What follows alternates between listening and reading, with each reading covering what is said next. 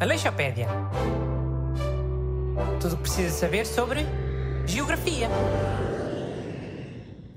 Bom dia. Bem-vindos à segunda emissão da sua enciclopédia semanal de geografia. Como sempre, os dois nascem do costume. Busto e Renato Alexandre. Bom dia. Boas, malta. E hoje o tema é México. Por quinta-feira 16 é o dia da independência deles. Feriado nacional. Outro feriado importante que eles têm é o 5 de Maio. Também podíamos falar do México nessa altura. Acho que é mais famoso, 5 de Maio. E do que é que é esse feriado, 5 de maio? Olha que isto é independência. Pode não ser tão importante esse do, do 5 de maio.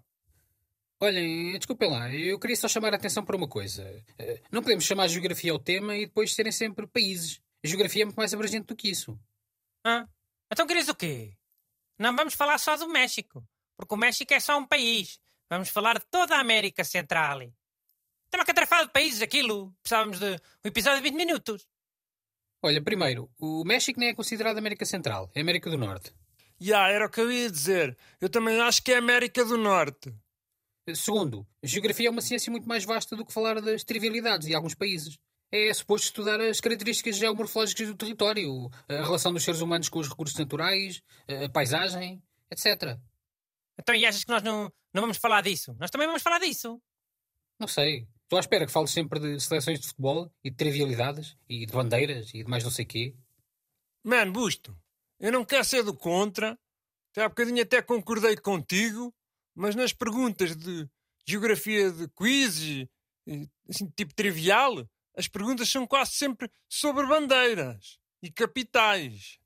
Quando muito é o país não sei quê faz fronteira com o país não E sei... terceiro, já agora, sim, acho que devíamos falar sobre a América Central. Porque se quiseres usar esse argumento de faz anos que se tornou independente, os países da América Central também fazem anos esta semana que se tornaram independentes. E sabes quantos? 200. Número bem redondo. Ah, é? Então para lá. 200 anos é mais redondinho. Quando é que é esse aniversário? 15 de setembro, quarta-feira. Pronto. Até um dia mais cedo e tudo. Falamos depois do México, nesse dia que tu disseste, Renato. 5 de maio. Pá, em última instância podemos falar do México também, até porque as independências estão relacionadas. Foi a guerra da independência do México que permitiu que esses países também declarassem a independência deles, de Espanha. Mas isto não é um programa de história, né? É sobre geografia. Então, mas quais é que foram os países independentes nesse dia? Todos da América Central? Aquilo. Guatemala, Honduras, Nicarágua e. Basicamente foram todos, menos o Panamá e o Belize. Pá. Então é quê?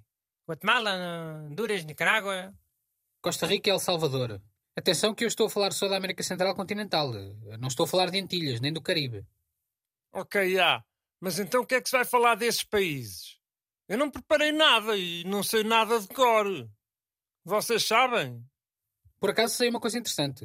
Sabem que antes de fazer o canal do Panamá, os americanos pensavam em fazer um canal na Nicarágua? E porquê é que mudaram?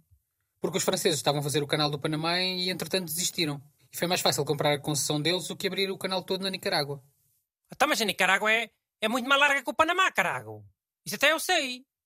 Sim, mas o canal passava lá por um lago a meio. Não precisavam abrir a largura toda em terra. Mano, mas isso é história.